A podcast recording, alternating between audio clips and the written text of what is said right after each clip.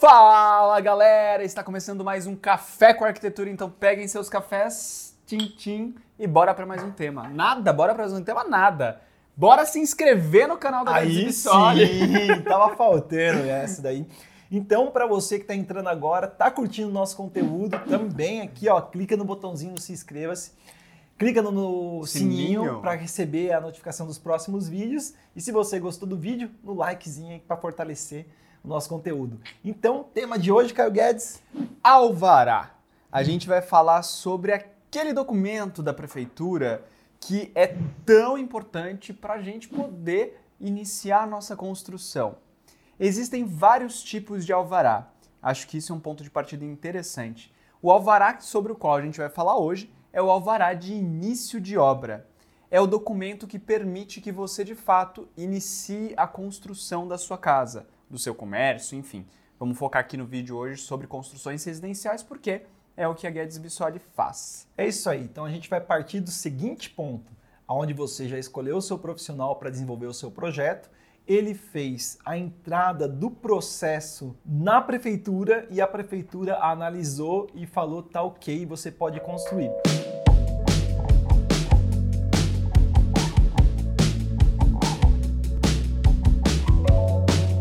A análise que a prefeitura vai fazer em cima do seu projeto vai ser pautado em toda a legislação municipal e no plano diretor do município, com leis municipais, estaduais e federais.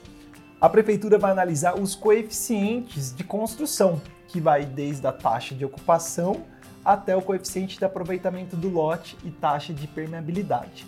Além disso, os recuos são muito importantes. Então, quando você vai construir a sua casa, você precisa obedecer aos recuos obrigatórios, a depender da zona que a sua casa se encontra, o seu bairro. A zona segue um zoneamento macro, que seria o macroplanejamento da cidade. E através dele, a cidade é dividida por várias zonas. Você pode estar construindo na zona residencial 1, 2, 3. Cada município tem o seu formato e sua nomenclatura. Mas cada uma dessas zonas vai determinar qual vai ser o recuo mínimo obrigatório, tanto recuo frontal quanto recuos laterais e até recuos de fundo. Geralmente, no centro das cidades, esses recuos eles são menos restritivos para permitir que a cidade fique mais adensada, que a cidade cresça para cima, por exemplo, com edifícios altos. E conforme a gente vai se distanciando do centro, esses, essas normativas vão ficando um pouquinho mais é, abrangentes e maiores.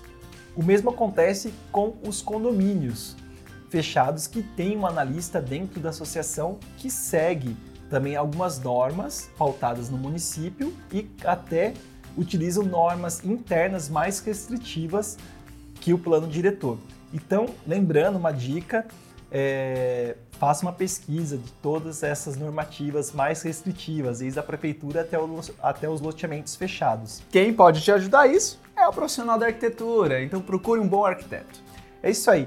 Então, claro que o projeto ele vai se iniciar levando em consideração todo esse estudo de viabilidade, né, com as regras e legislações normativas que a gente vai seguir para dar entrada na prefeitura e a prefeitura vai dizer para vocês que o projeto está aprovado, que você pode com esse documento iniciar a sua construção. Nos vídeos passados a gente tem falado bastante sobre topografia. E se você não assistiu ainda, dá uma olhadinha aqui em cima. A topografia ela influencia muito nos índices de aproveitamento do lote. O que, que significa isso? No potencial construtivo, no quanto do lote você pode ocupar e construir. Então é sempre importante analisar as normas de construção junto com a topografia originária do seu lote. Como o Caio acabou de falar agora, se você não sabe em qual zoneamento seu lote está localizado, é muito simples. No IPTU do seu terreno, ele vem o zoneamento e a classificação do seu lote. Quando a gente for dar a entrada lá na prefeitura, a prefeitura vai fazer a atualização do IPTU, que não vai ser mais o terreno. A prefeitura vai colocar que vai ter o terreno e mais a metragem construída após a aprovação do alvará. Retomando sobre o assunto da documentação necessária para aprovação e liberação do alvará, é uma documentação basicamente é, que o seu profissional de arquitetura vai te fornecer. A maioria dos escritórios de arquitetura, como a Guedes Bissoli, faz todos esses trâmites é, burocráticos e processuais para dar entrada na prefeitura e é, conseguir emitir o alvará de início de obra. Dentre esses documentos, a gente tem as vias técnicas, que são as vias de projeto, então várias folhas mostrando que o projeto cumpre com as regras da, da, da zone, do zoneamento e da cidade. E a gente também tem uma parte burocrática. Essa parte burocrática, ela é cheia de documentos a preencher, então vai ter desde memorial descritivo, que seria um descritivo bem completo é, de como sua casa vai ser construída e dos materiais que ela vai empregar em cada etapa, além dos requerimentos próprios da sua prefeitura. Geralmente, cada prefeitura tem uma quantidade maior ou menor de documentos a ser preenchido para dar essa entrada no alvará. Depois de todos esses documentos entregues de uma vez só para a prefeitura, ela tem um prazo para fazer a primeira análise. Entre as análises até o alvará ser de fato emitido, é possível que ocorra uma coisa chamada comunique-se. O comunique-se é um aviso da prefeitura pedindo para o responsável técnico pelo projeto se comunicar, ou seja, é mostrar que aquela questão que a prefeitura apontou vai ser adequada e como vai ser adequada. Então, esses comuniques são parte do processo e são comuns. É importante que a gente saiba que todo o período de aprovação ele pode contar com esses adicionais aí de comuniques. É isso. E toda essa burocracia existe principalmente para não correr o erro de você construir uma coisa que está totalmente fora da regra. Você já vai ter um profissional contratado para desenvolver o seu projeto e um outro profissional analista de um órgão legal dizendo que aquele projeto está apto ou não apto para você morar. E vamos para o chantilly do café. O chantilly do café de hoje é sobre o alvará, a importância de você ter o seu projeto autenticado quando você vai fazer um financiamento. O que é o projeto autenticado, Guilherme Bissoli? É isso aí. Então, além do alvará, que é um documento que comprova que você pode construir sua casa, você precisa para o financiamento um projeto assinado pelo engenheiro. Isso. Assinado pelo engenheiro responsável do órgão de aprovação, da prefeitura.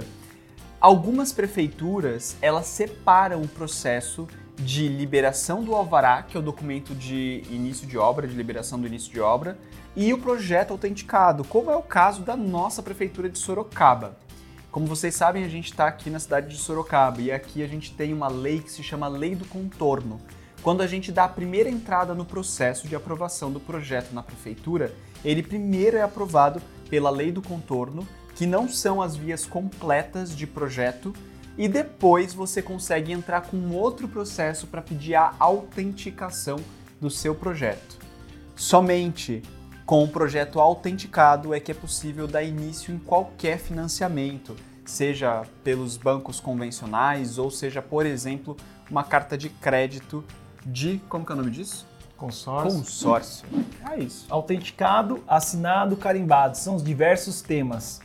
E então vou aproveitar esse momento para agradecer aos nossos patrocinadores. Então, grande agradecimento a Living Conspet, a Bela Casa Pisos e Revestimentos, a Rena Estrutura e Engenharia, a Luminária, a loja de iluminação, e a Intersecta Placa Solar e Automação. E, e a Milan Conceito, que é a loja de móveis e MDF mais incrível de Sorocaba e região. É isso aí. Até semana que vem. Tchau, tchau.